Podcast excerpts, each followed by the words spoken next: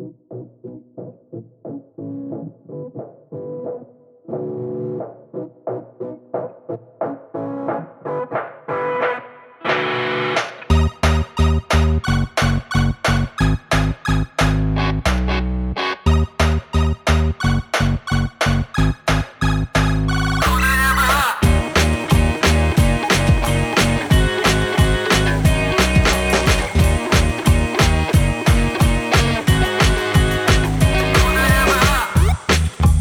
Катаны, всем привет! С вами «Худо не было» подкаст. Это подкаст, в котором мы читаем, а потом обсуждаем книги, которые получили замечательную премию Хьюга, ну или замечательную премию Небюла, ну или обе эти премии сразу. Привет всем, меня зовут Артем. Я Саша. Я Аркаша, привет. Я Леша. Ура! Сегодня мы обсуждаем первую книгу трилогии «Основания» от Айзека Азимова – 1966 году трилогия обошла несколько других научно-фантастических и еще и к тому же фэнтезийных циклов и получила специальную премию Хьюга в номинации «Лучший цикл всех времен». Среди претендентов на награду были марсианский цикл Эдгара Райса Бероуза, цикл «История будущего» Роберта Хайнлайна и парам-пам-пам-пам «Властелин колец» Толкина — Трилогия «Основание» была единственным циклом, удостоенным такой награды до учреждения постоянной категории «Лучший цикл книг» аж в 2017 году.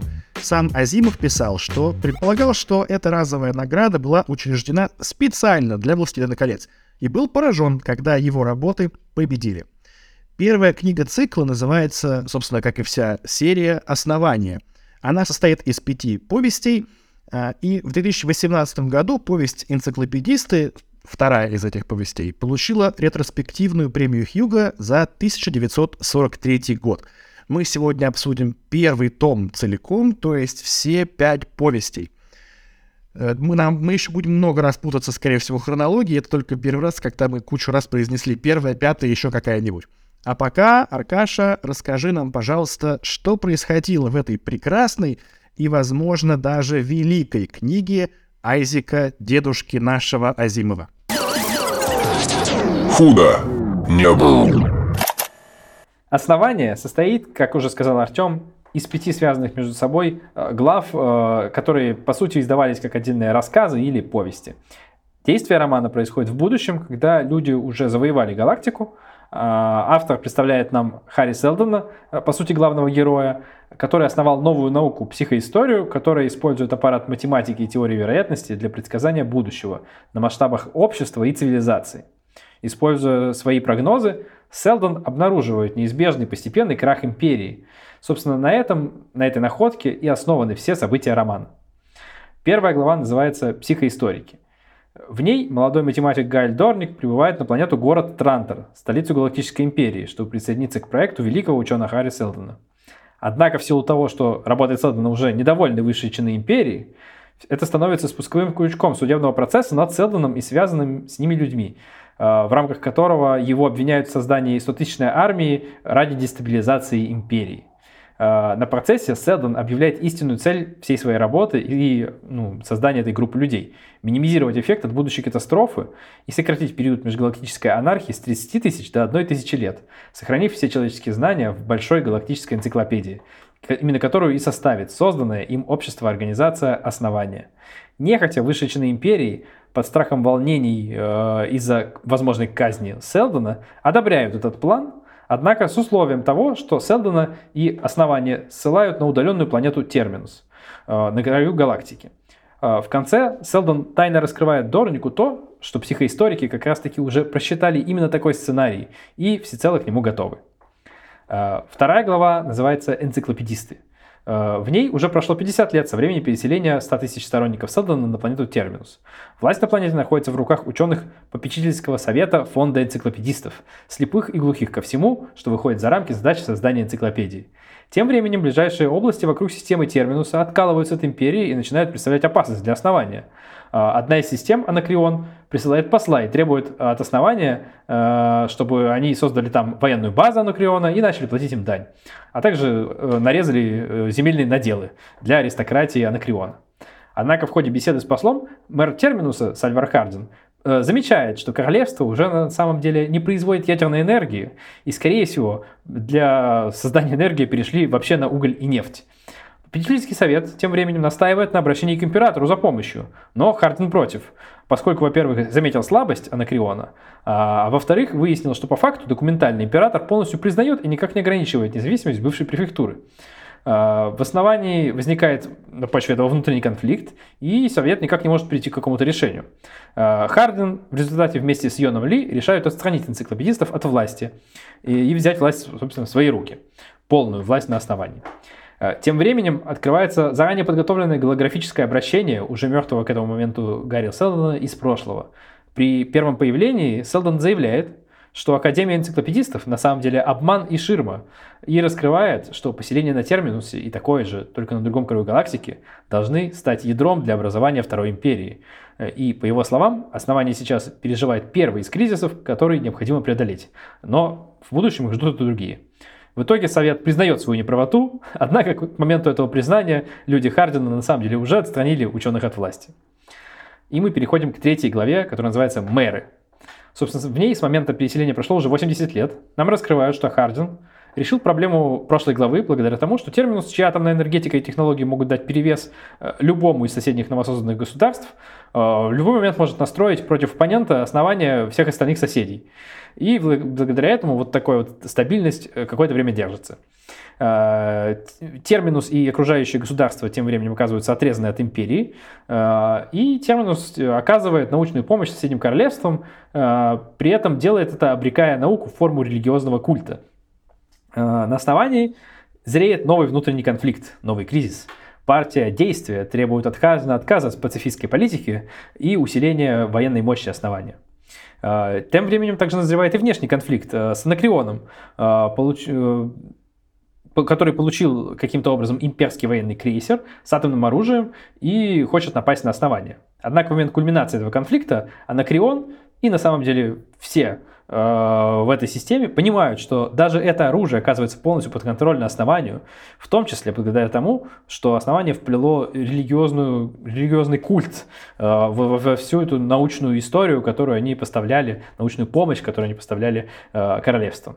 Хардин выходит победителем из внутреннего и внешнего конфликта, а Селдон в новом обращении говорит о том, что и этот кризис был предсказан, а также предостерегает всех от того, что империя может быть еще сильна хотя они этого и не замечают. Э, четвертая глава – торговцы. Э, с момента переселения прошло уже 135 лет. Терминус э, все в большем объеме поставляет высокотехнологичные товары, которые распространяют по периферии торговцы, с помощью чего влияние основания все больше увеличивается. один из торговцев, Лимар Понец, спешит на выручку торговцу и агенту основания, который ожидает казни на удаленной планете Аскон – Э, на ней после избавления от власти империи процветает культ предков, запрещающий использовать новые технологии и религию основания, чтобы не впасть э, в зависимость к ним, как э, другие соседи. Но в ходе встречи с верховным магистром Аскона Понец с помощью хитрости и игры на жадности магистра подсаживает такие магистры на иглу технологии основания и торговли с ним, тем самым обозначая начало смены эпохи священников на эпоху торговцев, которая, собственно, завершится в следующей пятой главе. Э, пятая глава называется «Торговые короли». В ней с момента переселения прошло 155 лет. За это время четыре королевства были присоединены к фонду посредством большой торговой конвенции, в ходе которой больше всего пострадала местная элита везде. Э, фонд, э, точнее основание, через религию и торговлю создает систему зависимых государств – примером которого стал предыдущий ранее упомянутый Аскон. За торговцами пришли в итоге священники культа, после чего верховный магистр уже стал просто номинальной фигурой и ничем не управлял. Э, тем временем три хорошо вооруженных торговых корабля основания внезапно пропадают в республике Карелия, чей правитель отказывается от сотрудничества с основанием даже в ущерб своей экономике. Подозревая измену, секретарь мэра Джоран Сад отправляет на разведку торговца Хобера Меллоу. Э, сад при этом на самом деле жаждет захватить под контроль сначала торговцев, а потом и церковь галактического духа, таким образом получив полную власть на основании и окружающих королевствах. Прибыв на Карелию, Мэллоу удается наладить торговые отношения с Карелией, а также выяснить, что Карелия на самом деле контактирует с остатками еще живой империи, э, что представляет остатки, опасность э, для основания. И, собственно, от них и получила те корабли, с помощью которых были уничтожены корабли основания. Э, Мэллоу передает результаты своего расследования представителю основания, а сам втайне отправляется на разведку на одну из дальних систем. Там он узнает, что империя и префектуры хоть и выжили, но погрязли в интригах, а состояние науки империи слабо и уступает основанию. Мэллоу в итоге потом отправляется на Терминус, продолжает успешную торговлю с Карелией, и за три года планета становится полностью зависимой от атомной энергетики. А, но вдруг внезапно Сад предлагает ему вместе с торговлей насаждать там и религию, и после отказа Мэллоу возбуждает против него процесс, используя один из ранее произошедших подставных инцидентов во время первого визита Мэллоу на Карелию. А, на процессе Мэллоу доказывает, что весь процесс это провокация Сата, и в итоге становится новым мэром. А, со временем Карелия все-таки начинает войну с основанием, с применением присланных империей кораблей. Но Мэллоу отказывается давать любые сражения, против чего активно выступает Сад, требующий вернуться к использованию религии во внешней политике. Но Мэллоу не преклонен и объясняет это, э, во-первых, нежеланием привлечь лишнее внимание империи, и, во-вторых, расчетом на недовольство народа и элит Карелии э, посредством торговой войны и последствиями торговой войны и отсутствием каких-либо военных побед. В итоге Мэллоу оказывается прав, и спустя три года Республика Карелия капитулирует без каких-либо условий из-за санкционного давления, и политическое устройство победившего основания окончательно смещается в сторону плутократии. На этом первая книга основания заканчивается. Худо не был. Как вам это произведение, пацаны? А, пока из того, что мы читали э, длинного, это было самое любименькое. Я прям вот честно читал, наслаждался и получил от прочтения удовольствие, и даже пару раз ночью залип и лег спать не в 12, как хотел, а в час или в 2 ночи, потому что было очень интересно, чем закончится. Аркаш, что скажешь? Мне тоже понравилось. То есть я его читал давно, и я с удовольствием э, скачал его еще раз книжечку и переслушал в двойной скорости, но мне даже во второй раз понравилось. Мне что То, тоже круто. Мне зашло тем, что э, прием понравился, когда тебе э, опорные точки на расстоянии там 50 лет хронометрии рисует, а ты всю вселенную пытаешься сам додумать, там логически ее как-то сложить. Вот это очень прикольно. Типа как какой-то открытый мир в ролевой да, игре, очень открытый мир, да, который рендерится твоими свободными, мощно... свободными мощностями твоего мозга по опорным точкам. Я вот даже отсылочку к прошлому, одному из прошлых эпизодов сделаю. Если вы помните, когда мы говорили про Nightfall, я не помню, на записи или уже не на записи, я говорил, что вот было бы классно, если бы он написал его, как бы такой, что вот он прям такими через 10 лет, там, через 30 лет. А я сейчас даже, я тогда это не осознал, я понял, что а, наверное, это меня триггернуло, потому что я у Азимова того же читал то же самое основание, где, где именно так рассказ и построен сам по себе. И это у Азимова в целом получается так сделать, хотя, ну, иногда как бы кажется, что, может быть, ой, ну, такой, типа, ход, ну, не очевидно, что он сработает. Нет, у Азимова он вообще отлично работает в первой книге.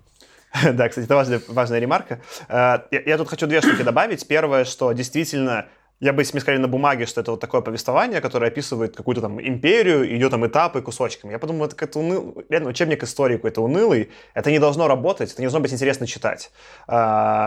Но при этом он это сделал, и скорее, если бы я вот сравнивал, знаешь, что это показалось похоже по структуре? Это, хотя, скорее, странно сравнивать более новое с более поздним, но вот был последний фильм про Стива Джобса, где, по сути, показывали его во время трё... перед тремя презентациями, там, двумя презентациями Apple. А не смотрел, не знаю. И как, вот там как бы они взяли не такое дело, что байопик, байопик, который рассказывает, вот он из точки А шел в точку Б. Они показывают три фрагмента, его разные, где он разного возраста. Вот сейчас у него случится там презентация какого-то там первого э, Лизы, там компьютера, не помню уже точно, там, потом какого-то там другого. И вот он уже явно между этими э, периодами стал разным человеком, но в то же время все тот же человек, тот же Стив Джобс. И это сработало. Хотя, казалось бы, нет никакой сюжетной канвы, чтобы представить, чтобы это работало. И э, этот прием в этой книге тоже сработало, мне это очень понравилось. Опять же, в первой важная ремарка. А, а второе, что мне, наверное, хотелось бы к этому добавить, что из-за того, что вот это повествование, вот то, что Леша писал, там есть какие-то пробелы, которые хочется заполнить самому, у меня скорее было такое, когда я читал, ощущение от какой-то хорошей настольной игры по научной фантастике. Или как Герой Меча и Магии, когда ты пропускал там некоторый период времени, да? Вот, э, да, да, да. Типа вот того, да. Что-то вот типа такого, что как бы, ну да, это я как бы в контроле происходящего, ну тут просто мы тут, ну это не важно, мы сейчас нудятину пропустили, да, и вот мы уже открыли там новый вид оружия, да, и там типа что-то делаем. Ну и, кстати, даже есть какие-то еще вещи, которые я отметил себе как э, похожие на ролевую игру. Например, когда когда еще вот в самой первой, э, ис- первой истории Дорник попадает в этот самый первый город, свою первую локацию, э, он покупал там билет на эту на экскурсию и спросил, куда мне идти. А ему ответили, идите по светящейся линии. Пока вы движетесь в правильном направлении, ваш билет будет светиться. Ну, это реально как вот этот вот трейс, по которому ты идешь в ролевке до какого-нибудь там квеста, моб, моба или там типа того. То есть прям такая классная отсылка к тому, что мы сейчас имеем в играх. Это- да, кстати, это, мне в целом понравилось, это как концепция системы навигации. Я вот скорее, когда прочитал, подумал, о, реально хорошая навигация, но я не соотнес. Но это да, так в любой видеоигре сейчас устроена навигация. Я уже просто меня обучили, что иди, вот куда стрелка показывает, там что-то происходит. И, кстати, кстати, ребят, я вас всех хочу поздравить. У нас впервые в книге, в пр- произведении появилась женщина. Пам-пам-пам-пам-пам-пам. Ну там, там типа в... Причем женщина сильная, такая, хопа, с, с властью. Дочь какого-то там императора, которая стала женой чувака, который Кор- Корели- Корнелианом этим правил. Все равно Да. она женщина, и она все-таки там неплохой персонаж. Ну, там как бы на Гудриц за это чморят немножко роман, потому что как бы она вот женщина в роли такой, знаешь, просто именно женщины. Ее роль быть женщиной, В типа, роли жены. женой и, и мудить. Да, и что типа это не круто. Но да, там реально появилась женщина, как будто э, во второй части, э, мини-спойлер, там одного из женских персонажей чуть большей линии, да, и как будто она даже более феминистская, но она так плохо прописана, что я как бы вот теперь вернулся, и да, женщина в первой части, на удивление, хорошо написана. Да, это же- жена командора Карелии, вот, наконец-то я вспом- нашел, как этот, этого чувака э, звали, в смысле, по должности он был. Но, Ну тем да, не менее, да. она есть. Это первый раз, когда мы увидели, что есть вообще кто какой-то, какой-то другой пол, э, альтернативный мужчина. Какие еще соображения, ребят? Что еще понравилось, что не понравилось? Вот э, я, опять же, начал отмеч- отмечать э, какие-то странные штуки. Ну, вот самое, самое главное, Психоистория. Ну, давайте. Что первое бросается в глаза, как бы, и в когда читаете про психоисторию? Что это такое? Ну, типа, на современный, на современный манер. Что это такое? Как вы думаете? Ну, таргетинг. Ну, типа, это data mining, там, какой-то Big deep, deep, le- deep- machine нет, алгоритмы, типа того. Ты загружаешь кучу каких-то там э, вводных данных, Так он- что-то производит. Deep learning это как раз ты загружаешь, и что-то там само халай-махалай как бы в целом. А тут это как раз строго математически просчитано именно. Ну так там тоже математические алгоритмы все-таки вкидываются. То есть тебе даются какие-то события. То есть только там как бы на прошлом ты обычно ну, базируешься в, machine learning е, а здесь у тебя как бы будущее про, на каких-то Нет, ну, конечно же, там на прошлом. Ну, смотри, Но мне кажется, вообще оно там взялось? будущие смерти каких-то правителей, там бунты и Так прочее. там не было смерти правителей, там как раз общие какие-то глобальные экономические концепции общественные. Не, ну политические, сейчас я- сейчас-. Нет, там говорилось смертей, конечно, не было, потому что это было только на коротком горизонте, типа там они понимают, что это умрет, умрет очень скоро, вероятно, случится покушение на вот этого императора, они обсуждали, на очень коротком горизонте. Сейчас я вам найду, Э, вы пока обсуждаете. Да, я думаю, тебе просто что Аркаша пытается объяснить, что в этом есть похожесть того, что они сделали какой-то мощный как будто алгоритм, который на основе старых данных предсказывает будущее, причем долгоиграющее. Это прикольно. Но он не похож, правда, на текущие нейросетки, потому что в нейросетках ты не понимаешь, ты какой-то дал датасет и обучил, а как она обучилась, непонятно. А там как будто вот опять же, как и у позитронного этого мозга, который был до этого в Я-роботе, как будто есть какие-то конкретные правила, и они известны этим психоисторикам. У них есть конкретные формулы, типа, что они эти, от- их открытие было в открытии самих формул, а не просто машинки калькулятора, которая обсчитывает результат. Я думаю, Азимов вдохновлялся этим, каким-нибудь квантмехом в этом плане, что вот есть там четкие функции, которые тебе показывают картину мира, как она будет во всем времени, только вот правильно надо вот уловить.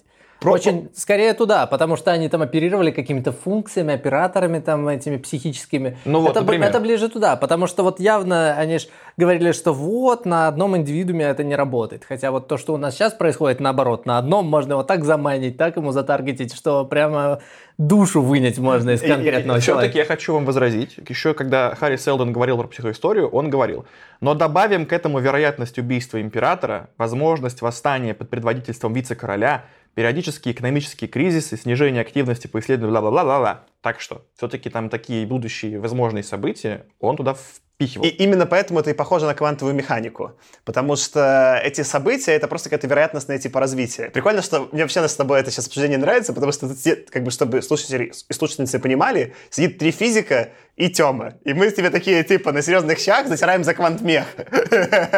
Сейчас Тема звучало как какой-то типа, оскорбительный ярлык. Не-не, ну в смысле, ну я не знаю. Ну, Тема гуманитарий, да, И, и, я ведь просто не знаю, какое у тебя образование. э, Да, отстойное. э, Нет, представляешь, что это не, не, не, не, типа, не, не физическое.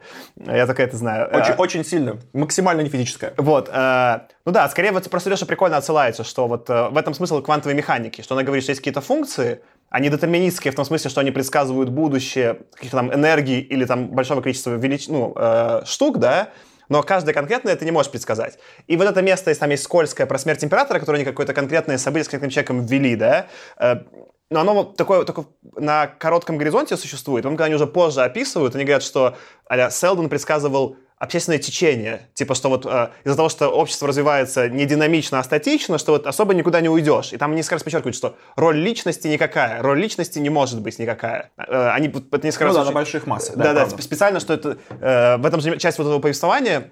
И для меня в этом э, смысле это почему первая книга работала, это вот э, хочется эту важную тему зацепить, что он выбрал такой, знаешь, опасный повествовательный прием, где он говорит, с одной стороны, что вот есть этот цел, он написал эти формулы, да, и они точно, ну, там, с какой-то вероятностью предсказывают развитие фонда. И тогда как бы непонятно, зачем вообще герои в этом романе. Если никто ничего не решает, то они очень легко могут стать какими-то марионетками случая, и как будто должны такие просто сидеть беспомощные, да, такие, а что-то без них происходит. И вот э, в первом романе ему каким-то образом этой ловушки удалось избежать. Он, с одной стороны, говорит, что э, социально вот эти штуки предсказуемы, но, с другой стороны, там какие-то есть прикольные персонажи, которые как будто за счет все-таки своей дерзости помогают этому осуществиться. И Хотя понятно, все время утверждают, что они типа стараются бездействовать. да, да, да. Хотя они говорят, что не стараются бездействовать, но по факту они очень деятельные, что-то делают, и кажется, что что они делают, приводит вот к этому. И э, вот у меня, как сказать, первого романа не осталось ощущения, что они типа э, бессмысленные э, марионетки в руках Селдона, что как будто просто есть какой-то сетап, и они в рамках этого сетапа максим- максимально лучше действуют, чтобы реализовать вот этот типа э, план Селдона. И это было прикольно, где очень мог- могло легко потеряться повествование. Я почему про это вспомнил? Я, я вот этого боялся, читая первый роман, потом обрадовался, что он с этим справился. И вот когда мы будем говорить про вторую часть, мне кажется, во второй части он с этим не справился. Там как раз вот это вот ощущение, к сожалению, пропало, и стало резко менее интересно читать, когда ты думаешь, что все детерминистское, ну и что? Типа, что я буду читать тогда? Ну, прием там интересный, когда он... Как там? Надо загнать себя уже в такой угол, чтобы у тебя оставалось только одно, пускай и не очевидное, но вот одно правильное решение. То есть поэтому они, видно, что они не бездействуют, они вот как бы это решение проговаривают. Но из-за того, что оно одно, они... Хотя тут может быть друг... вот уловка такая быть, что откуда ты знаешь, одно оно или не одно, очевидно, не очевидно, это же тоже не совсем очевидно, что Так есть в том-то и суть, что тебе будет не очевидно, но с точки зрения четко просчитанной науки психоистории, оно на самом деле, вот оно там действительно очевидное развитие. Единственное. Я вообще бомбит скорее- от названия психоистория. Почему вы вообще не назвали психоисторией? Где, где логика в названии психоистория? Это же какой-то футуроквантинг какой-то, я не знаю. Да, вообще, у меня ощущение, что меня позвали на этот подкаст как какого-то, знаете, в, в аниме просто кавайного персонажа. Типа вот есть там типа три каких-нибудь там боевых робота и какой-нибудь один смешной персонаж, типа, который ничего ни в чем не понимает, типа в физике.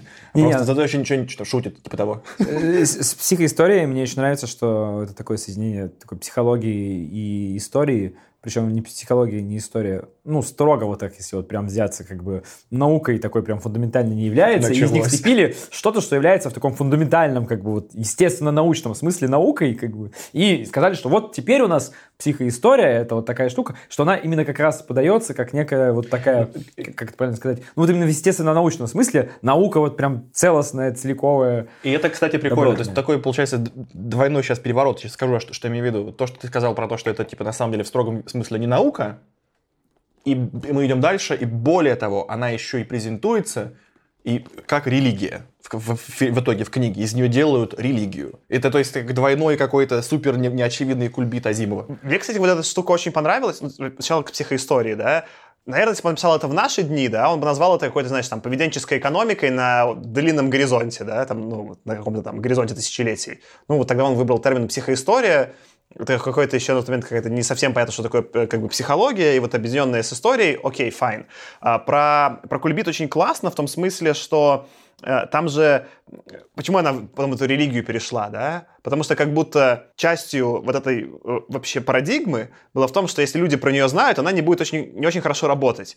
И у тебя сейчас... У нас есть... Тогда во времена Азимова не было таких наук, а сейчас появились такие науки, и, например, экономика, да? Экономика, вот она почему там не совсем типа хард наука, твердая наука, да, потому что типа ее предсказания зависят от того, что люди знают про эти предсказания. Потому что как бы у тебя вот если, например, Когда знаешь, они что... все ведут рационально Да, себя. да, если, если ты говоришь, у вас будет кризис, да, то он повлияет на, например, если все психанут на рынке, на вероятность того, что кризис произойдет.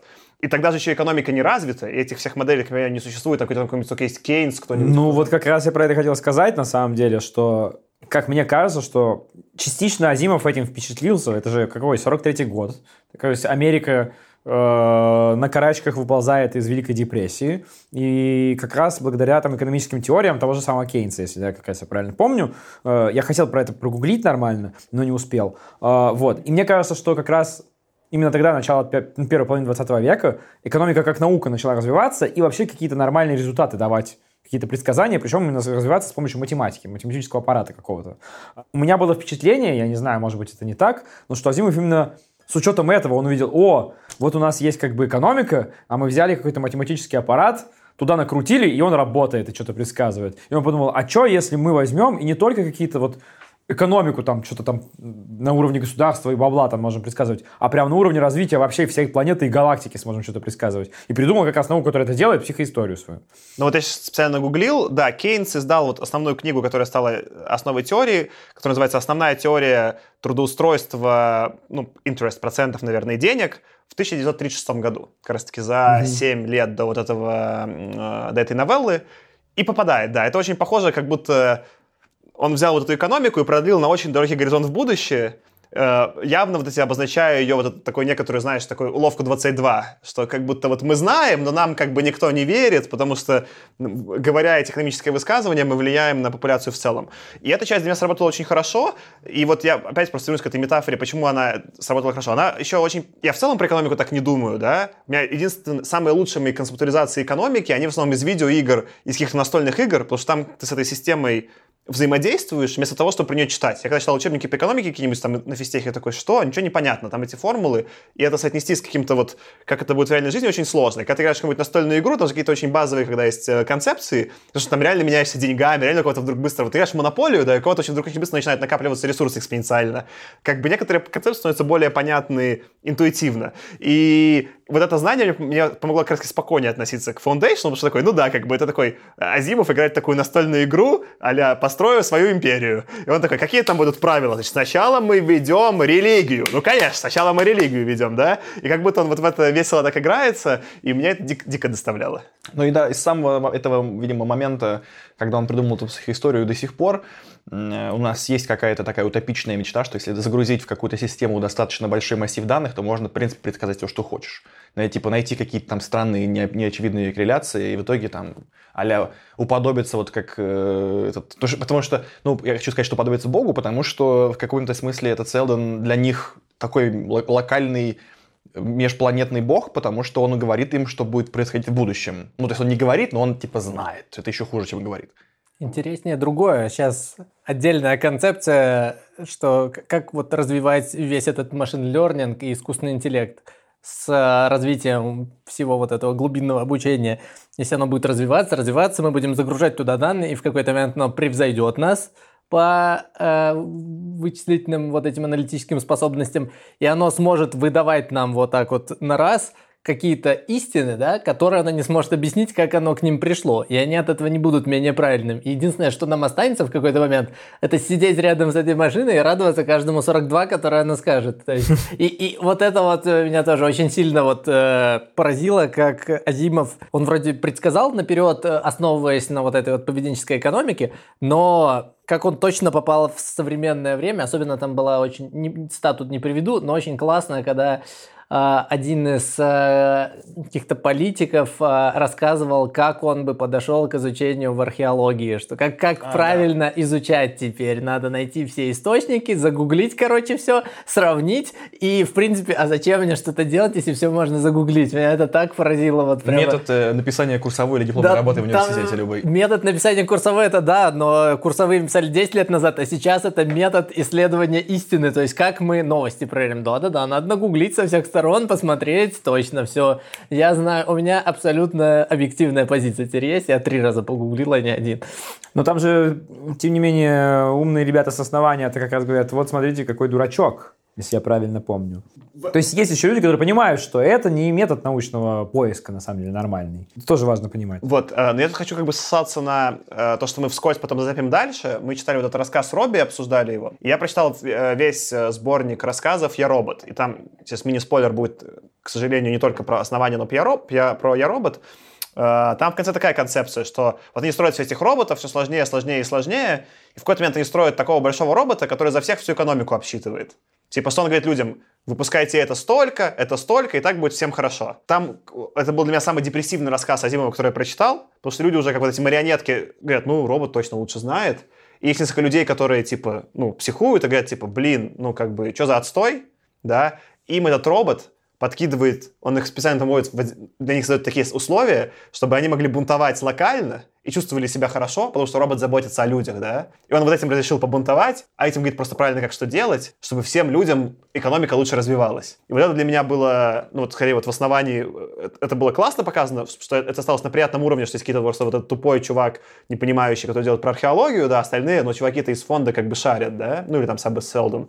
А на Я роботе я прям депресснул, как бы, там вот было написано то, что рассказывает Леша, что, ну, все люди такие стоят перед компьютером, такие, ну, комп лучше понимает, он нам все скажет. А если мы пытаемся бунтовать, то комп все равно о нас позаботится лучше, поэтому, ну, ну как бы, что бунтовать? Это, кстати, крутая антиутопия. Я бы такую как раз больше бы, с большим интересом прочитал, чем там очередное Замятинское мы или, или там или что-нибудь типа того. Ну, то есть это реально более, ну, как-то цепляет, чем то, что все там люди с номерами и со штрих-кодами делают одно и то же по расписанию. Это гораздо сильнее, по-моему. Потому что это больше похоже на современный мир, где там что-то, что-то вот я, что я понимаю про экономику на высоком уровне, что-то там чуваки решают, да, я как бы такой, как потребитель, ну, вроде норм, да. Я даже до сих пор, честно говоря, не очень понимаю, почему. Ну, то есть, это сейчас очень тупо прозвучит, но я реально не понимаю, почему как бы э, резервы стран в золоте. Ну, то есть, ну, то есть логикой не могу дойти, почему это золото именно. Ну и, и вот мне кажется, его, ну то есть это, наверное, какая-то супер базовая концепция, но она просто, мне кажется, вот локально сложилась, а так это просто, ну типа люди согласились, что это так и не более того. И в таком смысле это может быть что угодно. И вообще вот поэтому для меня вся, вся, вся экономика и все эти рынки это все какое-то просто типа пф, такое. Ну, мы можем это обсудить, но, наверное, не на этом подкасте, потому что это еще минут на 20, как минимум, только на обсуждение, а потом ответов на вопросы еще на 2 часа. Худо не был. Мне знаешь, что понравилось? Я вот полностью в своей голове сравнивал. Я недавно прочитал «Сапиенса», вот этого, э, да- да- Дарари, как там его, не могу произнести его еврейское. имя. Харари, что ли? Харари, по-моему, да? Вот. И это в некотором смысле вот э, предвестник э, Сапиенса. То же самое, только в научном сеттинге описывает э, вот эти мифы Азимов. Сначала нужен миф про правителя, про мэра, да, потом нужен миф про религию, потом нужен миф про э, экономику, которая как-то развивается. И вот это как... Я, я прям, вот, это, вот это у меня было сравнение с настольной игрой, знаешь, как будто... Да, да, сейчас... Как уровни, Да, реально. да, я как будто в цивилизацию. О, сейчас меня вообще, типа, чуваки ничего не понимают. Сначала я просто качаю, чтобы меня не убили как царя, да. Потом сейчас что я в цивилизации качаю? О, у меня появилась религия, ща я им насажу. Так, сейчас я тут новых территорий захвачу. И это вот э, структурно было прикольно. Здесь хочу на две штуки обратить внимание. Первое, что именно по, э, по подаче, что вот для меня вот тут сработало, что мне очень не хватало во второй книге. Он использует э, цитаты из этой энциклопедии, которые они как будто написали. Да, книга в книге это всегда прекрасно. Это то, то, что в, в- дико восхищало меня в Толкине, что типа есть целый огромный мир вокруг книги. Или там да, в более в простом варианте, там у, Джо, у Джоанны Роулинг в- в вокруг Гарри Поттера тоже есть дополнительные книги. Именно не в смысле там дополнительные экшен рассказы, а вот там книги про, про историю магии, там что-то какие-то про зелья, там, ну там отдельные какие-то про, про моб- монстров этих. Ну, короче, да, мне кажется, это безумно крутой ход. Но кроме этого, и вот э, там много как бы упрощений все-таки. То есть это мне было это не очевидно, знаете, вот э, когда я прочитал про книгу в книге, я подумал, о, сейчас будет глубина прямо на каждом этапе. но в итоге мне показалось, что вот, э, вот эта тема про то, что они как, как отдельные уровни, мне кажется, что в них кроется такая ну, очень большое упрощение, реально, как именно в игре. Как будто ты не совсем глубокую литературу даешь людям, а какую-то такую упрощенную все-таки сказку. Я вот, то есть я читаю, мне вроде интересно, но как будто бы не хватило глубины. Ну, как пример. Вот, типа, самое первое, что меня... Это сейчас хочу, может быть, в рубрику «Бомбануло» перейти. А, а можно сейчас, А. мы, мы к этой теме сейчас вернемся? Давай. Я просто хотел за- зацепить э, соседнюю тему, очень важную. Э, Это, это отличный пример, и скорее, я, я так твое понимаю сравнение, что ты говоришь, это больше похоже не на «Игру престолов», где куча систем взаимодействуют уже в мире одновременно в каком-то срезе мира, да, а те как будто берут какую-то одну систему, подсвечивают и про нее говорят, да, это делает более похожим на видеоигру, и именно поэтому мне, кстати, читать было, наоборот, интереснее, потому что он как бы как будто каждую систему красиво разобрал, не заставляя думать про остальное, и это было приятно, и скорее вот в этом у меня будет потом, когда мы про вторую книгу, часть потери, что вот эта структурность потерялась. Э, Я что хотел зацепить, что э, сейчас это- мы это читали как роман, но по факту это были пять или там четыре отдельно написанных рассказа. И в целом вот все э, этапы этого основания, он брал их, сдавал рассказами в журналах, и вообще это вот то, что называется, сама книга на самом деле вышла в 51-м, это называется «Fix Up». Вот как делал наш любимчик Ван Вогт. Он э, писал какие-то рассказы, а потом из них как-то хаотично склеивал э, что-то в роман. Я вот такой один прочитал, его не будет в нашем списке, но я прочитал. И это склеено было ужасно, да, потому что когда там какой-то монстр дня, это никак не взаимосвязано, это не работает. Это просто набор с, с плохо провязанными связками между рассказами. Именно здесь это на удивление сработало. Это вполне себе читается как роман, да, э, э, и часть, мне кажется, его проблем, я вот скорее в этом смысле сравнил бы с какими-нибудь последними «Мстителями». Какой-нибудь, где Кевин Файги говорит, что да мы снимали сагу, 22 фильма, у нас все было продумано с самого начала, да, и вот это так все преподносится, и даже вроде так это как будто выглядит, но реально, если ты по- посмотришь, они там что-то на ходу определяли, половину сюжетных ходов по дороге забыли, потом подсобрали. Это было вообще не так. Не было никакой, типа, сначала задумано вот типа, Infinite, Infinite Saga про эти камни. Это так они сейчас пытаются продать, и так вот пытаются продать нам Азимов, что это задуманная, стройная история, но мес- и, в принципе это работает, Азимов красиво собрал, но местами это трещит по швам, именно потому что вот это, это склеенные рассказы, где-то более удачно, где не менее удачно. Мне скорее прикололо, что сейчас так не пишутся книги, да, сейчас какие-то уже есть журналы, так понимаю, не, не какая-то движущая сейчас сила, я не людей, кто покупают, читают там, фантастику в журналах, типа, периодичную, да, скорее так только комиксы работают. И поэтому это прям все книга, это книга. А там, вот мы много чего почитаем еще, вот потом, когда из 50-х в том числе, там это прям, ну, тренд, что больш- очень много романов, особенно первых романов вот эти, э, авторов, вот это же один из первых романов типа Азимова, это сборники рассказов. Вот мне кажется, как-то важно это обозначить. Но тут стоит отметить, что они работают друг на друга, как мы недавно вспоминали про то, куда уходит весь объем э, оперативки в sci-fi на создание сеттинга. У тебя каждый другой рассказ подпитывает предыдущий, наполняя его сеттинг каким-то образом, обрисовывают ситуацию. Они как бы все рассказы делают остальным сеттинг. Ну, то есть они так комбо, короче, делает, и из-за этого он выигрывает в этом плане. То есть потому что у тебя классные, классные сеттинги, и вот эти вот пустоты ты сам себе дорисовываешь, думаешь, а, вот они. Ну, Ну вот я как раз, у меня в этом и противоречие. Я сначала хотел сказать, что у меня вот что-то бомбануло, сейчас я к этому ска- перейду. А потом Саша сказал, что, наверное, стоит рассматривать это не как одно большое произведение, а как пять маленьких. И вот я начал тут задумываться, все-таки, что это для меня больше? Одно большое, и тогда работает, э, вот сейчас как бы больше мнение Леши, что одна дополняет другое, и это одна большая штука. Или что это пять маленьких, которые нужно как, малень- как маленькие пять э, отдельных книжечек рассматривать. Потому что когда я, я читал это как одно большое, и в этом смысле, э, ну, это, конечно, там не нужно сравнивать с Толкином, у него, конечно, было гораздо больше объема, чтобы сделать сеттинг, но, тем не менее, мне показалось, что мир, который нарисован в этих, в этих пяти маленьких книжках, объединенных в одно произведение, очень маленький. Хотя мы говорим про галактики, там, про космос, но он даже пишет об этом в таких, как бы, словах, что, ну, ты думаешь, что планетки очень маленькие. И, не, и я не имею в виду, что типа он пишет, что город занимает э, всю планету, да, как в Звездных войнах это было показано, это может быть очень большая планета. А то, что, например, там, когда шпион партии действия, которая рабо- работала там против э, наших главных героев, полетел там на какую-то планету, ну, там, то есть это простой пример, очень возможно, я цепляюсь к словам, но как бы меня это сильно выбесило, что этот шпион ам, заглядывал в самые укромные уголки этой шумной планеты. Ну как бы, ну как это возможно?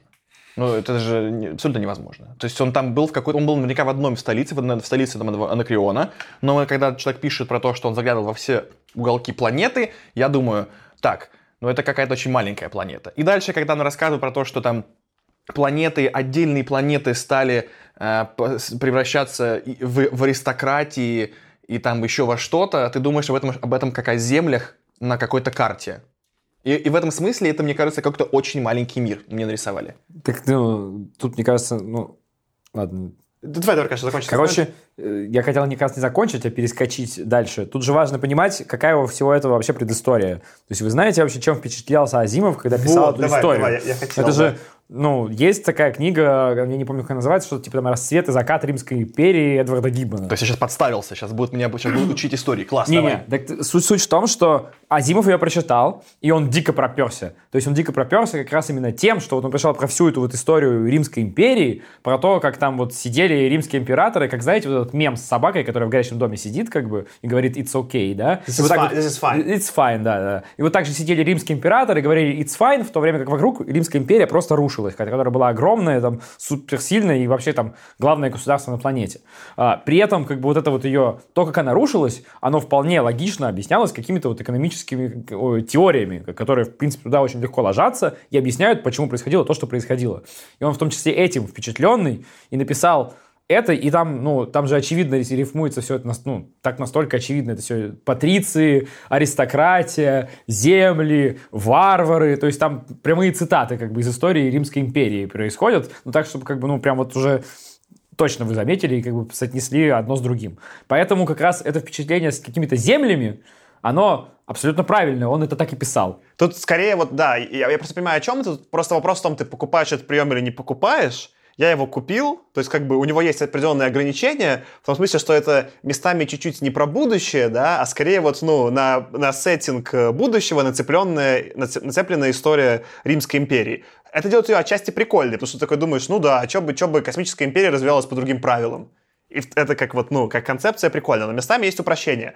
Я бы, знаешь, чем скорее сравнил вот э, то, что ты описываешь, эм, как, где оно для меня немножко трещало, по- в этом романе работало, но вот полностью потрещало по швам, по швам во втором, ну, тоже без спойлеров, сейчас постараюсь про второй раз, про первый со спойлерами, про второй без спойлеров, что э, Азимов использует какой-то прием э, ворлдбилдинга, который мне очень понравился, чем-то похоже на то, как устроено повествование в фильмах э, «Властелин колец».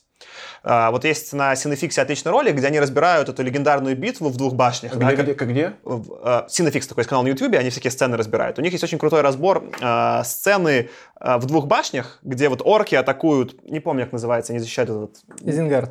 Да, да, да, да, вот, они его защищают, и там э, так устроено э, вообще повествование, именно этого пирамидальным, что тебе все сначала Нет, показывают... подожди, какой Изенгард? По-моему, Там орки... либо Минастерит, либо Мина- Минастерит, по-моему. Нет, Минастерит это уже с- в третьей части был. А во второй части они атаковали какой-то другой. По-моему, Эйзен... По-моему, да. Я- Не знаю, я единственную крепость знаю Изенгард только. Сорян. Не, Я на они- скидочку сказал.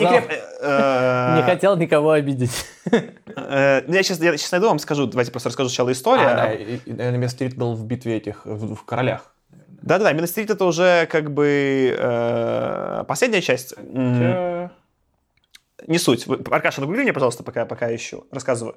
Так вот, там какой он использует классный режиссерский прием, да? У тебя есть герои, про которых ты все знаешь. А, Арагорн, Леголас и Гимли, да?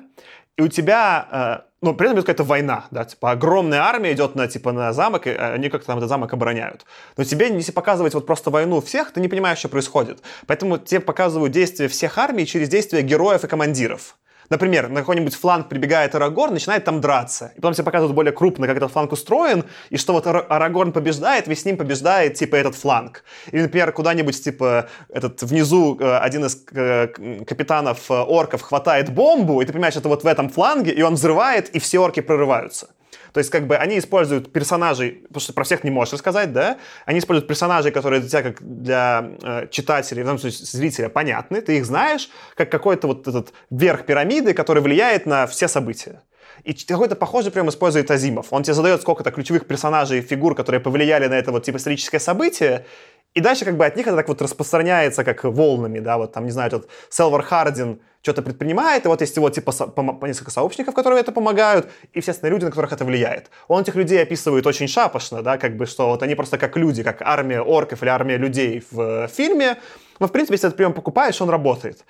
Может быть проблема, которая меня была очень заметная во втором романе, что ты когда такой прием используешь, это очень легко может свестись, свестись к тому, вот для меня такой, знаешь, скорее я приведу это как пример проблемы фильмов Marvel, да, когда сначала они каких-то людей защищали от злодеев, да, вот, например, смотришь «Первых Мстителей» Уэддона, да, и там есть Нью-Йорк, в нем есть жители Нью-Йорка, и этих жителей Нью-Йорка спасают Капитан Америка и другие Мстители. А уже в последних Мстителях людей-то и нет обычных. Там просто супергерои дерутся против суперзлодеев, ну, они как будто кого-то защищают, но там этих не присутствует никого, да? Это уже просто разборки супергероев.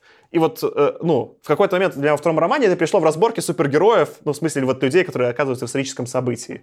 Например, вот там один из них, э, мини-спойлер, сейчас же буду звать Мул, ну, как название вот романа, который будем читать, да? Это уже супергерой вот в явном э, контексте происходящего, да? Насколько я понял, ты имел в виду битву за хлебом упать. Да, да, да, Блин, да, да, да. Я тоже про нее помнил, но решил... Я на название... про... Я не был уверен, Астерик. поэтому я проверил, да. Вот это. Меня очень мелочи всякие порадовали в книге, вот именно описание, ко- которое подмечаешь. Во-первых, очень порадовала у них э, эволюция всяких таких э, божественных изречений в сердцах, что они говорили, о, там типа хвала космосу или хвала какой-то космической бездне, а потом уже Селдона начали вспоминать, там типа, и чем дальше, тем А, больше... по- а потом, да, я, я тоже хочу, прям хочу продолжить, я прям процитировать. А, когда там этот по- пойманный э, священник ругался, значит, в корабле, и это просто... Я, я орал просто в голос, по-моему, от того, насколько сейчас именно так это и работает. Я даже сейчас... Я потом сначала зачитаю, а потом скажу реально, как это работает сейчас в церкви. Значит, а, да они имеют орудия, нечестивые руки его, да замолчит сердце его атомный двигатель, и да будет голос корабля, связь внутренняя и внешняя, поражен немотой, да замрет дыхание его, коридорные вентиляторы, и погаснет душа его, источники света. Именем Духа Галактики трижды анафема. Это просто ор, потому что, значит, это... Можно, можно. На трижды анафема это вот было единственное место книги, где я реально ржал в голос. Ну, это очень смешно Да. сделано. И это смешно не только потому, что это вроде абсурдно, а еще потому, что до сих пор именно так и работает. То есть, что я имею в виду? Как бы, ну, очевидно, церковь в- как, как, э, как, как ИПшка или как, как, бы, как структура, это довольно устаревшая штука. Э, Потому как она сама про себя рассказывает и говорит. Хотя она предоставляет э, как бы услуги людям за деньги, она все равно пытается как бы косплеить сама себя в прошлом и называть их каким-то старым непонятным названием. Когда ты хочешь... То есть бывает такое, что ты внезапно подумал, что у тебя в квартире завелись бесы. Ты освещаешь жилище. Это ок. Ну, жилище, в принципе, звучит довольно разумно. Но что, если ты думаешь, что у тебя в машине завелись бесы? Или если кто-то проклял? Знаете, как эта услуга называется? Нет. Эта услуга называется освещение колесницы. Подожди, я бы заказал себе течение колесницы просто за крутость брендинга. Я заказывал. Мама попросила, типа, я заказал. И иконочку там поставил. Ну, все как бы честь по чести. Но когда я подошел к батюшке и сказал, «Э, мне нужно машину, а Светин сказал, «М, машину? Ты имел в виду, наверное, колесницу? Я очень с трудом сдержал себя, чтобы не сказать, ну, все, что я об этом думаю. Просто мо- мо- можно, можно я скажу? Я бы за просто освещение машины, например, не знаю, дал бы 200 рублей, а за освещение колесницы всю тысячу. Я считаю, вот настолько эти Примерно услуги так я и должны... дал. Ракету тоже сейчас как колесницу освещают? Или это какое-то типа освещение... Те- Тело небесное или там небе- там неземной агрегат, я не знаю, что-то такое. агрегат. Какой может быть неземной агрегат? Ты что? Там твердь. Спатник. Мне А, да, твердь, ну да, точно. Второе, что меня очень порадовало, всегда много раз э, там упоминалось, у меня было светское образование, и вот это вот прикольно, когда он постепенно взял науку поменял местами с религией, да, и когда люди говорят, ну, у меня типа светское, не духовное образование, то есть там духовное это все про атомную энергию, там типа, да, а светское это значит, ну, типа, не это ваша религия, а что-то вот типа реальное, физическое, там, бесы, боги, там, И, и при- Очень, вот это вот очень классно, когда ты читаешь вот этот вот ярлык, поменяешь, что он там где-то сейчас в этом, а, в уме свечнул их местами, и, и просто очень доставляло мне каждый раз вот это вот заявление, ну, у меня светское образование про атомную энергетику, ничего не знаю. При том, Так что их радовал. как раз-таки обучали в этом фонде, этих жрецов, которые типа на Да-да-да. самом деле шарили за науку, и они как бы, получается, имели эмпирический опыт, им просто показывали, как, а да, нужно обращаться, какие там, не знаю, рычажки включать, но при этом они уже на самом деле теории истоков не знали. И поэтому действительно, когда ты убрала как бы базу теоретическую, получается, что это обрядовый. Ну, только обряды. И тогда это действительно это то же самое, что сейчас наша типа религия, никто не знает, что было на самом деле, просто все повторяют одни и те же штуки с кадилом, как бы все. У меня, Тёма, к тебе лично вопрос. Ты, когда мы обсуждали «Приход ночи», тебе вот бомбануло как раз-таки из Азимова, что он очень явно свою антирелигиозную позицию, как э, про суеверие описал. Э, мне кажется, вот тут он как бы некоторый прогресс у автора случился. Это уже Абсолютно. сделано было тонко. Ты так кайфанул там? Я абсолютно с этого кайфанул. Это было реально сделано очень остроумно, что он как бы... То есть там это была просто одна фраза, в которой он выразил как бы всю... Ну, то есть как бы для меня была одна фраза, в которой он выразил все свое отношение. Это было действительно такое, типа, э, религия отстой, а наука круто. Все, типа, точка. А здесь это, ну, как бы размазано на протяжении всей книги, и сделано это реально с некоторым э, с некоторым развитием этой линии, сделано, как, как бы он этому посвятил больше времени, там, стараний и своего мозга. Но он этот гораздо тоньше просто делает. Он говорит, вот зачем нужна религия.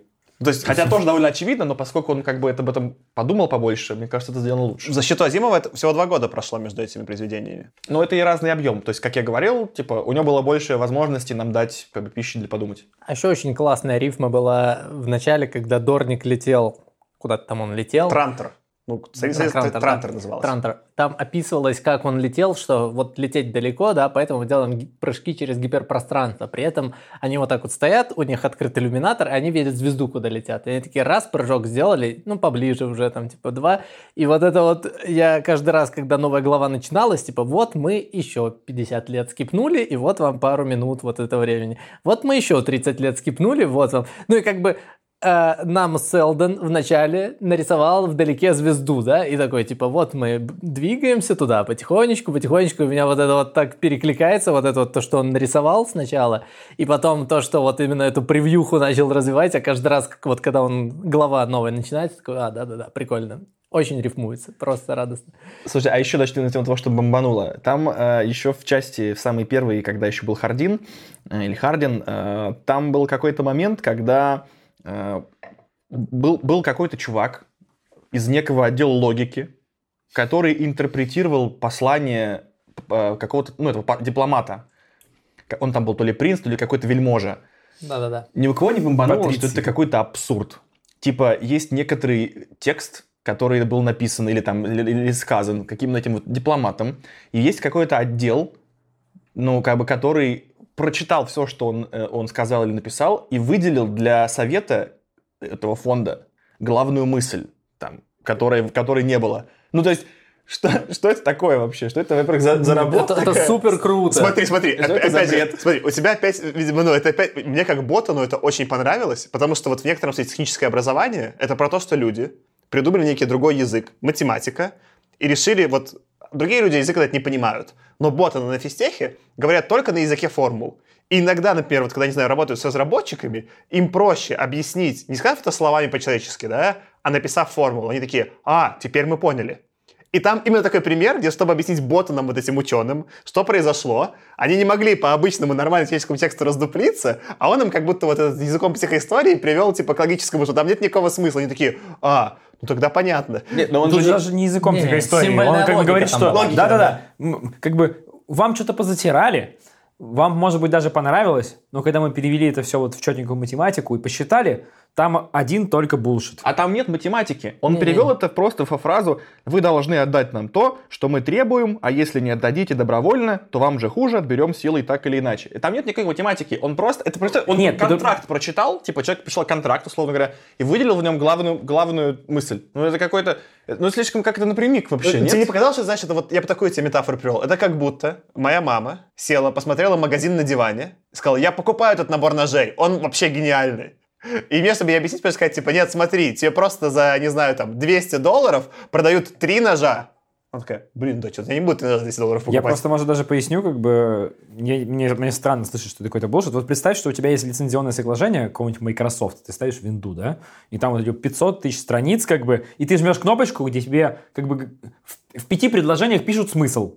Вот там подразумевалось, что, окей, там был чувак, который вот математик, и посчитал в пять предложений, перевел вот этот вот длинное пользовательское соглашение, и, все. Да и нет, всем сразу все не в ясно. этом смысле. Не в смысле того, что это булшит в плане как бы, зачем это нужно, а как художественный ход внутри конкретно этого произведения, он же там вообще ни к чему. И там, ну, то есть, типа, ты читаешь, как бы есть, есть какие-то ученые, которые пишут какие-то книги, э, ну, в смысле, эн- энциклопедию галактики, и внезапно у них оказывается вот такой вот чувак, который специально какие-то тексты для них как бы переводит в доступный язык. Конечно, у них куча разных ученых же. То есть там суть, суть в том, что там совершенно разные ученые, кроме психоисториков. Показали бы тогда еще что-нибудь. Ну, то есть это, это ну, не знаю, мне показалось, что это какой-то какой безумное притянуто за уши, именно чтобы поржать над учеными. То есть типа, это как такая, как вот была такая, как клюковка такая, типа как мемчик про ученых, что они не в состоянии Подожди, понять а, э, а история язык. про то, когда э, оказалось, что они атомные корабли так починили, что на самом деле починили как им надо было, то есть это что же ровно про это? То есть Ну, это, такой шпионаж, как бы, и мне казалось, что... В смысле шпионаж? Но это только у них были ученые, которые это могут сделать, только на основании. Поэтому это Там было, то есть, ну, довольно... Нет, в смысле,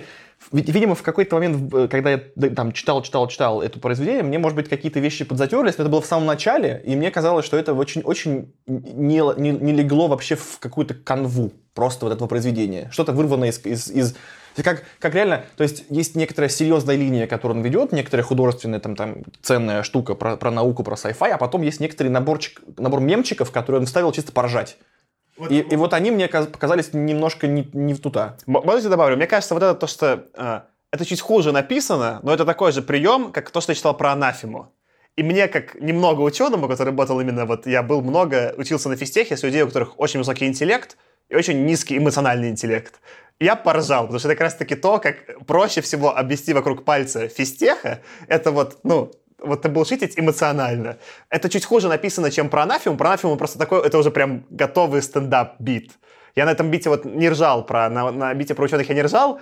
Я такой, типа, про себя немножко улыбнулся, что, да, такие ученые тупые. Ну, Вот. вот. Вот, эти ярлычки мне показались немножко вот чрезмерными. Или, к примеру, когда он там а, описывает этот принца, который, принц Левкин, который, типа, не очень хороший персонаж, там, воинствующий, что вот он был, естественно, с- наследственное косоглазие у него было, и еще и крючковатый нос. Ну, то есть, это такие вот, ну, очевидные какие-то ярлыки, которые, как бы, вот к, к чему? Типа, ты, ну, ты уже пишешь большое произведение, тебе не нужны настолько топорные, прямые указания. Этот плохой, этот глупый, этот, этот ученый. И мы не, типа, мы не в состоянии понять, что он ученый, если ты не скажешь, что он не может понять просто текст. Ну, у него же надо понимать, что у него не война и мир, где у тебя у каждого персонажа еще там тысяча страниц. У него как И раз очень узкие куски, то есть у него целостное произведение, но узкие куски, где ему нужно как-то вот персонажа изобразить, а потом они что-то должны делать. И он как раз с помощью вот этих вот там, смифигочков э, создает антураж в некотором смысле, который, не знаю, мне зашел. Окей. в первой книге мне нормально заходило. Я тут, Тем, я тебя услышал, Тем, я плюсуюсь к описанию вот этого Левкина или кого-то, да, где это уже было немного излишне, такой монтипайтовский, м, пор- вот совсем уже комично, да. Меня не бомбануло как раз-таки от приема с учеными, потому что это было сюжетно обосновано. Это чуть-чуть бог из машины, но ему нужно было показать суть кризиса, да, суть кон- конфликта, что остались ученые, которые умеют думать за науку, а нужны уже политики. И в этом и был смысл первого вот этого кризиса Селдона, и он его так преподнес. Может быть, не совсем идеально, но в целом в рамках этого романа для меня это работало. Я согласен, что так он показал, например, с религиозной, было смешнее. Это вот панч, который прям сработал. А, Мне с тобой будет интересно обсудить, когда мы доберемся до следующего эпизода, потому что там вот эти вот... э, Эта особенность вот этого упрощенного повествования для меня совсем сильно трещала по швам. Э, Вот в этом для меня работало, плюс-минус. Вот с Левкиным чуть бомбануло, но не так сильно. Вторая книга меня просто бомбила нон-стоп, хотя, казалось бы, вот там совсем чуть-чуть Сантимов поменял. Он те же приемы использует, но вот как-то вот тут они... Рано. Да, да, да, да. Ты, уже слишком углубляешься во вторую Согласен, но я ничего не сказал при этом про сюжет. Я последнее хотел что на эту тему сказать, что я вот сейчас просто до, конца сформулировал, что я имею в виду, что действительно в целом эти ходы зашли на самом деле. Наверное, что меня бомбануло, если это точнее выразиться, это что они были излишни, что я и без этих ходов все про всех понимаю. И когда мне еще больше подчеркивают, вот он все-таки, ты подумай, Артем, он все-таки ученый, поэтому он вот такой ученый, смешной, такой вот, такой вот тупой ученый, он не может понять русский язык. Ты вот пойми это. А принц, понятно, что он по, по действиям, по мыслям он хреновый, но он не просто такой, он еще и с крючковатым носом. Это чтобы ты совсем может...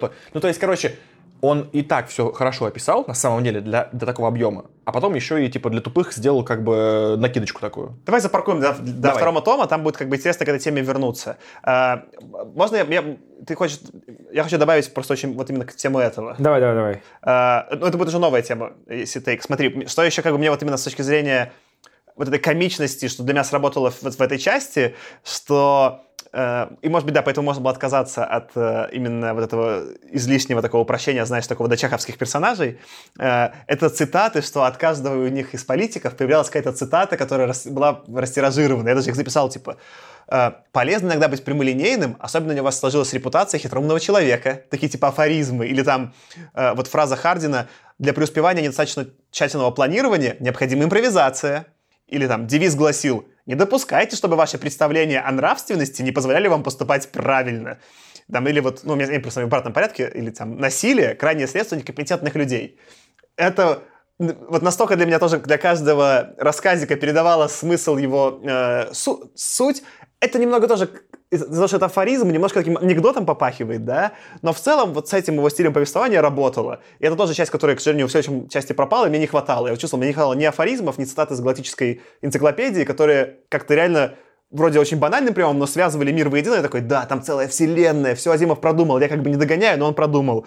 И вот эх, жалко, что потом пропало. Про цитаты я сейчас понял забавный момент. Э, Я понял, что понял, что мы с тобой сильно разные переводы читали, потому что я эти цитаты узнаю, но я уверен, что они звучали по-другому.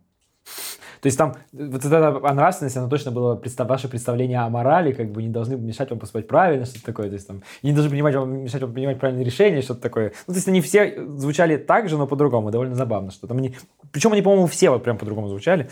Потом надо будет посмотреть, я скину, может. Переводы действительно очень разные. Я вот, когда переключился на комп почитать прям онлайн, я даже потерялся в одном месте. Я такой смотрю, так, номер тот, что, что. А там, во-первых, в переводах имена, вот самая, самая жесть в переводах, когда берут имена, там, допустим, Э на А меняет, там еще, все поменяли, все персонажи другие, все реплики другие, ты такой пытаешься найти. Они там даже какую-то главу одну сместили, склеили. Я такой, Нет, ну, ищу. самое худшее в переводах это делала Мария Спивак в переводах Гарри Поттера, когда она переводила Долгопупс, зле- Злодиус злей и прочую дичь. Вот это просто человек, которого многие, Да-да-да. все Причем это был фанаты- довольно долго первый официальный перевод. Да, насколько абсолютно. Я Это же- Под- было ужасно. подожди, Тёма, ну ты же утверждал, что говорящие имена — это часть абсурда, и это очень хорошо работало как комментарий на Марс. Я не уверен, что они в этом смысле прям вот так вот писались. То есть, как бы, может быть, с некоторой долей иронии они, конечно, и писались, чтобы раскрыть персонажей, особенно в самых первых книгах, когда у тебя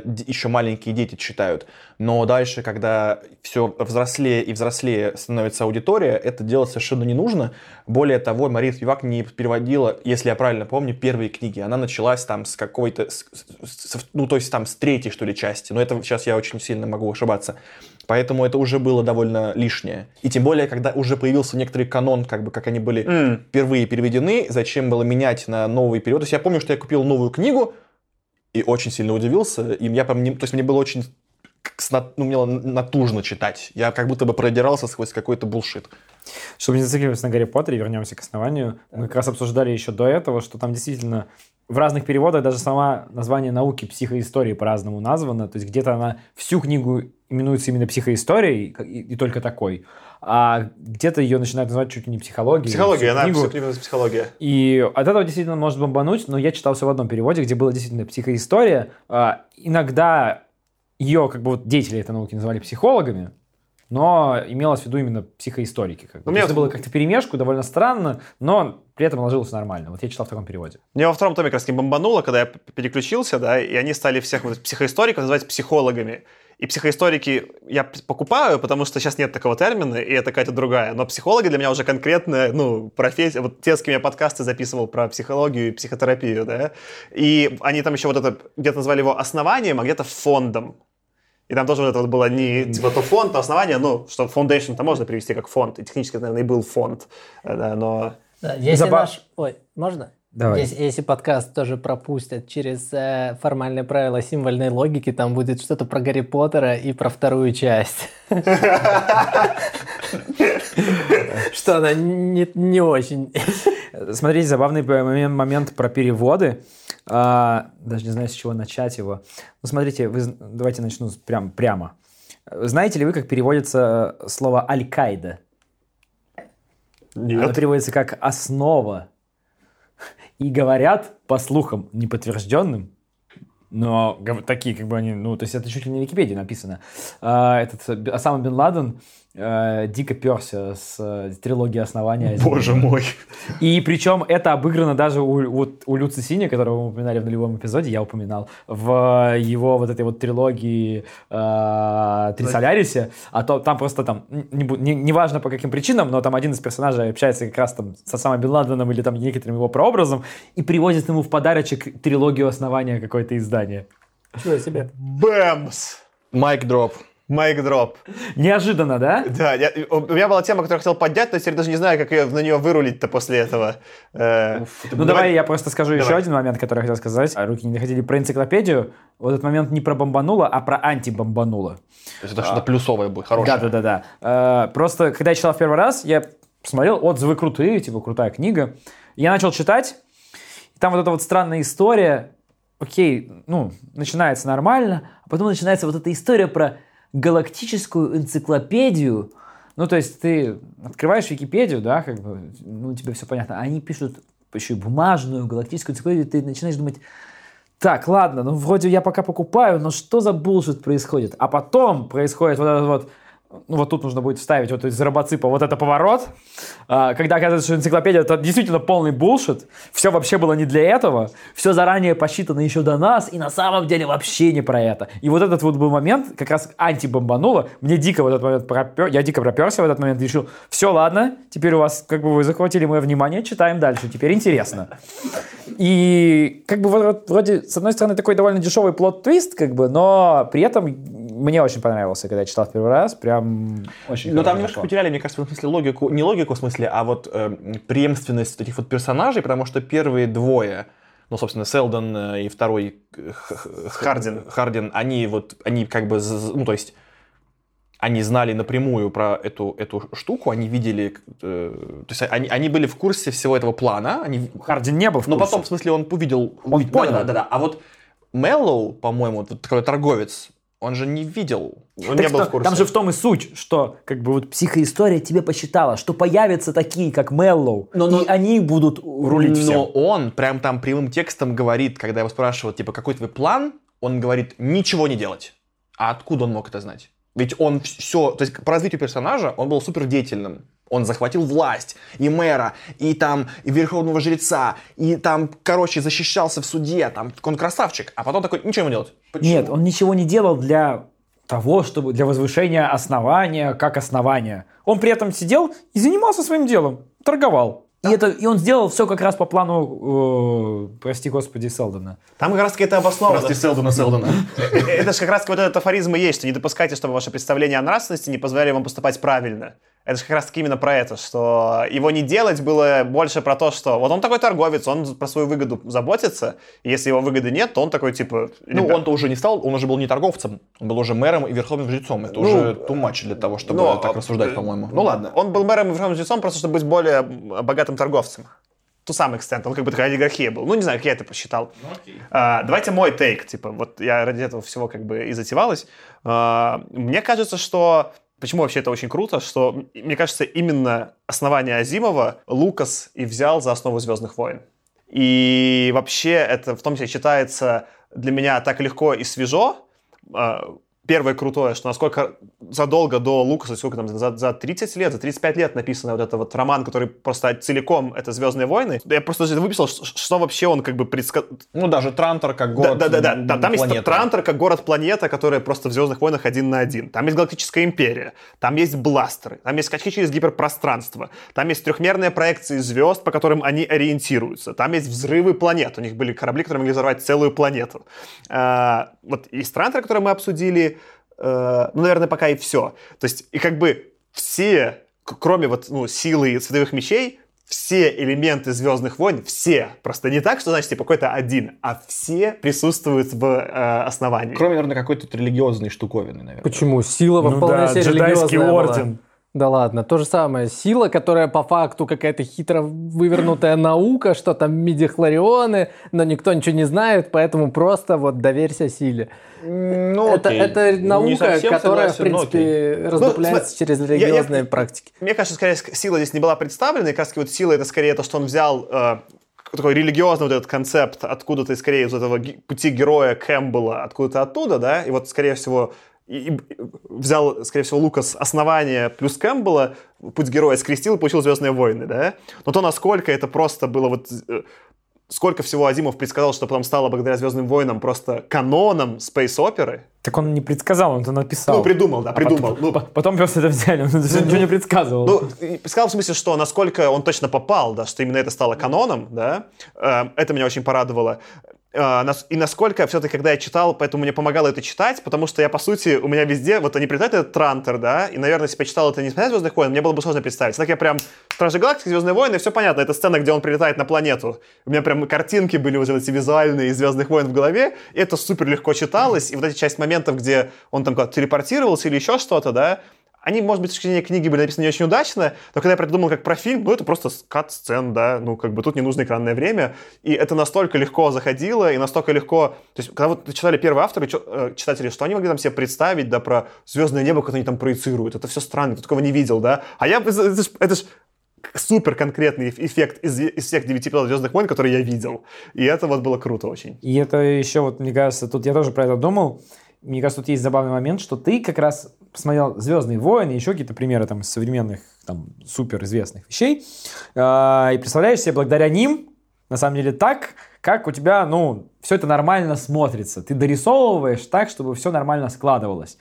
То, на самом деле, как представлял себе Азимов или его читатель тогда, в 43 году, скорее всего, гораздо ближе не к «Звездным войнам», а гораздо ближе к эпизодам Стартрека, которые мы будем в ближайшем будущем обсуждать. Я жду, я жду, я жду. И которые выглядят вовсе не так красиво и гладенько, как «Звездные войны» для современного зрителя. Но, тем не менее, тогда-то они смотрелись, скорее всего, так же, как и «Основание» читалось, как бы, ну, совершенно прекрасно. Ну и вообще, поэтому все книги, которые мы обсуждаем, вот надо в идеале пытаться абстрагироваться от нашего типа современного опыта. Вот мы там в прошлый раз обсуждали, как некрасиво Саша разговаривал да, про, про какое-то произведение. Про, про термин убогость. Да, про термин убогость. Вот, а, потому что он просто не может себе представить это, как тогда это люди с нуля пытались представить. То есть вот, поэт- то есть как бы я сейчас, когда читаю все эти произведения, мне иногда кажется, типа, и за это дали премию? Ну, вот, ну, это не, не про эту конкретную вещь, а вот про предыдущий, там, про, про Ван Вогта того же. Тебе дали премию, да, серьезно? Что он, а кого он обыграл? Типа, к- ис- историю про посудомоечную машину из прошлого, будущего, которая была на- напичкана лазерами? Что, что она могло быть идиотское? Но на самом деле тогда, с нуля, если ты пытаешься это воспроизвести, возможно, это реально взрывало людям головы. Про этот роман я даже не удивляюсь. Оно, оно подрывает, где-то мне даже, даже мне сейчас настолько нравится повествование, отчасти насаженное, конечно, на визуальные образы уже современности, что это работает. Э, Еще, вот- конечно, чтобы дополнить образ, мне вот так понравилось, я не знаю почему, вот прямо меня зацепил вот момент, когда торговцы летают по космосу и торгуют ядерными стиральными машинками и пылесосами. И какими-то там ножами, с которыми да-да. сами себя точат. Просто представьте себе э, Хана Соло с Чубакой на Миллениум Фелконе и, и с полным трюмом э, атомных пылесосов Вот примерно и стиральных воспринимаю. машин, которые ездят и торгуют реально, типа, ходят по домам, звонят, здравствуйте, не хотите приобрести нашу новую стиральную машинку? А мне это, Атом наоборот, 7000. Мне это безумно понравилось. Ну, я понимаете, тоже, да. Потому что это, вот Звездные войны все-таки, они, знаешь, уже такое пытаются в эпос перейти, да? Это работает в «Звездных войнах», да? Но вот здесь это такое прямое сравнение с продавцом вот, на диване или вот продавцом у двери. Комивояжером. Комивояжером. Помните, как э, планета, на которой жил малень- маленький Анакин Скайуокер, он был же в рабстве у этого чувачка, который как раз мастерил всякую фигню и продавал ее там. Ну, то есть вот это же оно и есть, по сути. Да, я, я по-моему, Джаба Хат его звали? или? Не-не, это, это был маленький А, такой да, летающий. который кубики бросал, да-да-да, я вспомнил, который играл там все время в эти кости. Э, И охота ж их, вот это вот, помнишь? Ход ты, да, Как там на кого-то, это вот четко, да, про гонки, что там вся жизнь на этой планете была, я буду тренироваться, и я буду ловить, и сразу тоже Да, вот. да. То есть были какие-то элементы футуристики вот такой, как бы, а тут э, атомная стиральная машина. А, я- просто это отличная подводка к моей любимой рубрике. Когда сделал какой-нибудь, какой-нибудь джингл среди этой рубрики «Ламповая фантастика». Да, там, да, там, было, там ее было очень много. Кстати, первое, ее мне показалось было очень мало, то есть учитывая, сколько он угадал с точки зрения образа вот этих немножко такой состаренного, ну почему это в «Звездные войны» попадает, да, «Звездные войны» такая немножко состаренная фантастика, она такая чуть-чуть нелепая, у них старые корабли, немножко это странно все работает, и ты это уже принимаешь, да, что они просто настолько в далекой-далекой галактике по сравнению с тобой, или так далеко там, ну, отстали, что ну, что-то работает не так. Тут этого было мало, из-за того, что все остальные приемы, типа, столько хороших попаданий, меня как раз таки бомбило меньше. Но то, что я записал. Да, конечно, это атомная энергия, что они там, все, бластер у них на атомной энергии, батарейки у них атомные, вот это такой, да, атомные батарейки, серьезно, да. Э, все дофига курят, но это уже как бы очевидно. Это более-менее работало здесь, э, потому что как бы они как будто, знаешь, улетели в самый далекий мир, и там могли курить.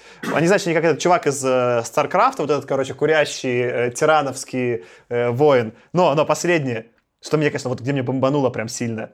Они пишут, блин, перьями. Перьями! То есть, типа, про книги там у них, слушай, кажется, часть это, кажется, классный ход про энциклопедию, да? Но они пишут, пи- у них были переписчики энциклопедии. Я такой, что? Так, ну я тогда хочу тогда добавить, что э, в, там в каком-то эпизоде э, шпион э, там играл в солитер, мне кажется. У него винда стояла, что такого? Ну, окей. Почему? Подождите, Литер это же карточная игра. Ну, да, он играл, он играл в карты, то есть это, ну, как бы карты. Ну, почему есть- бы и нет? а почему тогда перья это значит ок, сигары это тоже для этой рубрики Ну, ок, на- на самом а карты деле- и солитер, конкретно игра из максимального там тысячелетнего прошлого, это не ок. Тут очень классный кью, что они типа деградировали. Это в духе вот как Светлячка. Все смотрели, когда там Это типа Светлячок. впряженный в лошадь какой-то там неработающий ядерный там Ну, так тогда это антигравитационный подходит ховер. почему вы спорите? Не-не, это круто. Так это был классный прием. Про карты, знаете, почему мне бомбануло именно про карты, почему не считаю, что это ламповая фантастика? Потому что, ну вот сейчас, например, мы сейчас пойдем в путешествиях, у нас будут девайсы, мы можем поиграть в, в- бумажную настольную игру. Именно солитер, я считал это так, что солитер, так это солитер, называется именно пассианс. Я предположил, что он просто бумажный пассианс раскладывает. Ну и да, я лечу на корабле, меня все бесит, я могу и пассианс пораскладывать. Скорее Это всего, не выглядит не совсем сейчас, люди в карты сейчас играют. вряд ли Азимов Но люди сейчас на тоже винду. курят сигары. Э, Да, и вот как раз этот который момент, который я хотел сказать. В какой-то момент, там я не помню, кто то ли вот этот вот как раз Аместик, он там, я не помню, как это называется-то, господи. Короче, какую-то там ляпку табака вот этого он там... Да. Веганского. Веганского табака. какой- то ли нюхательного табака. Да, а, да. как это называется-то, господи? Нюхательный табак, ну да. Нет, нет, нет, вот один акт Ню- как бы... Нюшку, да, Нюшка. это- Да, какую-то нюшку или что-то такое, табака. Ты такой, что?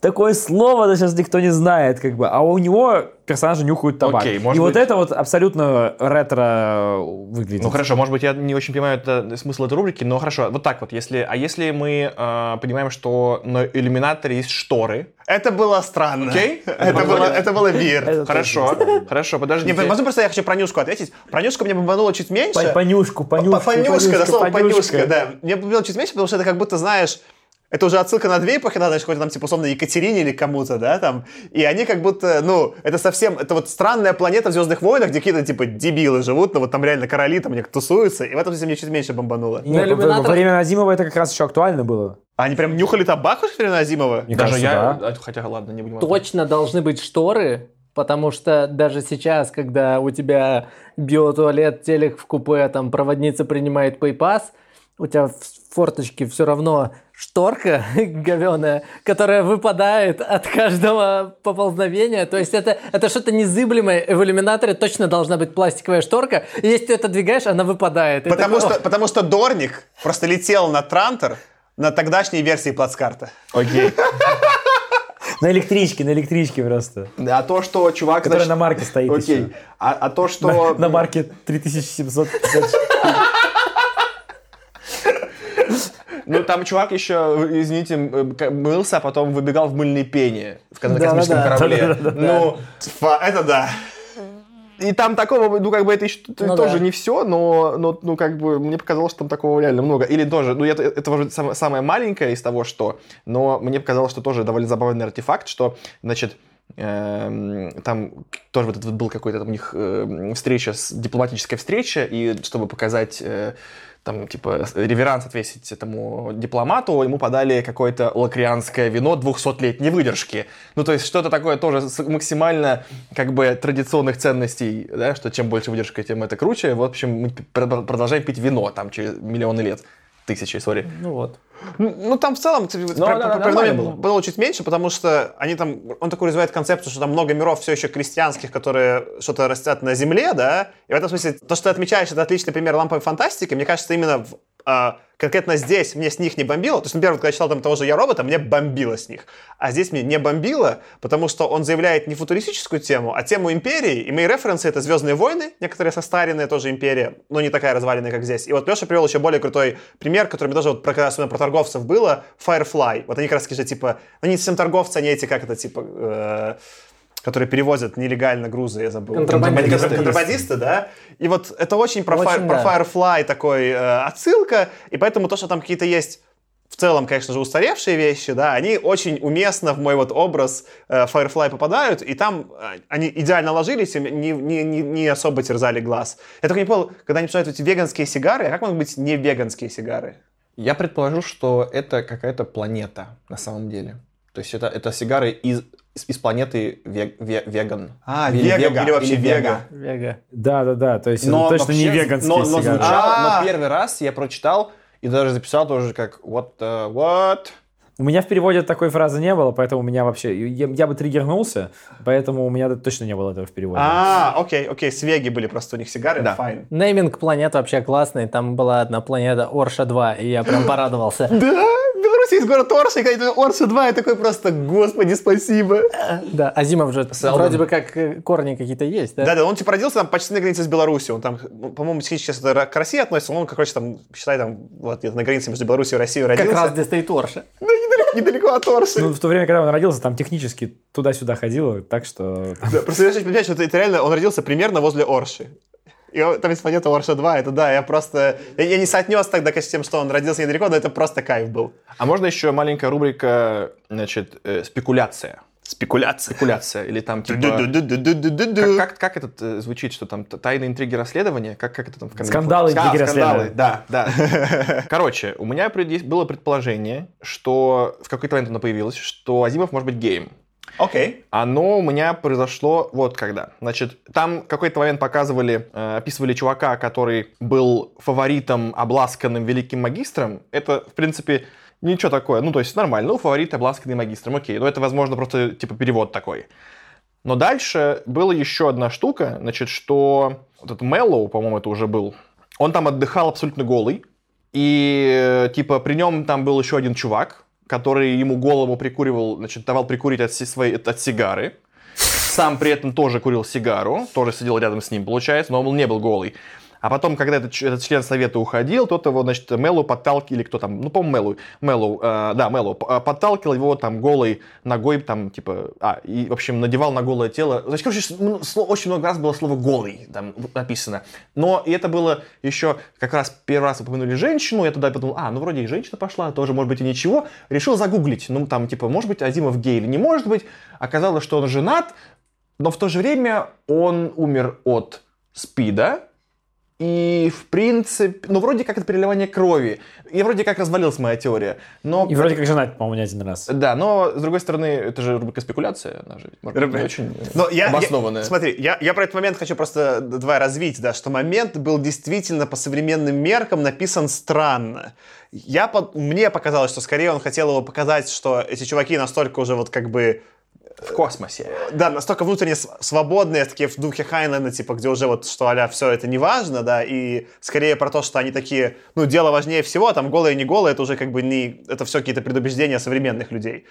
Но, но там именно эта сцена, она как-то была очень странно написана и как будто ненарочно, внезапно сексуализированная, да. И я такой, типа, немного тоже вот этот, я зап- этот момент запомнил, я не, не стал бы сейчас спекулировать, что Азимов гей, но как бы она была странная. Ну, я бы вашему переводчику передал привет, потому что у меня в переводе либо меня не зацепило, но я вообще даже не запомнил такого момента. А может быть, просто для тебя это нормально? Просто А- переводчик смягчил. А может быть, вы увидели то, что захотели? Может быть, спекуляции. Скорее всего, отсылка была, мне кажется, к этой, в, в закат Римской империи. Разве не было там вот этого всего? Да все там... Да, вот этого всего Может там быть, было, он как да, раз таки да. вдохновился и подумал, ну да, я к себе добавлю. А, и там же именно сцена купания, типа, что он в Скорее какой-то... всего, в- это да. к Риму отсылка, а не Азимов там они попробовал сыграть на свою аудиторию. То есть он просто тупо переписал, просто кальку сделал, короче, с Римской империи, и все.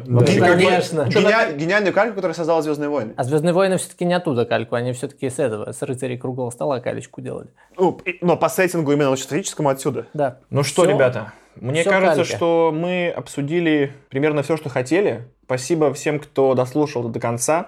Э, Ставьте нам там, что там вы можете нам поставить? Лайки, колокольчики, пальцы вверх, э, Звездочки. звезд. Ну, в общем, любу- даже штампик с Микки Маусом. Поставьте нам все, что хотите. Мы будем очень рады. Плитку нам поставьте. Даже дизлайки можно ставить, вроде как они поднимают выдачу все равно. А мы очень такие коммерциализированные парни. Нам главное, чтобы выдачи повыше быть. да. На такие. Короче, просто ставьте. В общем, что-нибудь Ставьте. поставьте. Мы Ставьте. хотим Проставь, тренде, ребята. проставьтесь. Проставьтесь. Все, всем пока. Пока. Чао. Ставьте.